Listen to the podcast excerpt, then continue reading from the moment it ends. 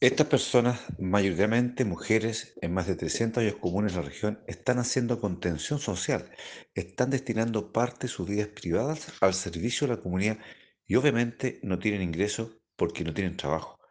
Por eso la petición es que el gobierno elabore un plan como se hizo en su minuto con los portuarios, contemplando un subsidio para que estas personas tengan un ingreso básico, pero a su vez se les entreguen herramientas para que a futuro puedan desenvolverse en actividades de gastronomía, turismo o en su propio hogar a través de emprendimientos.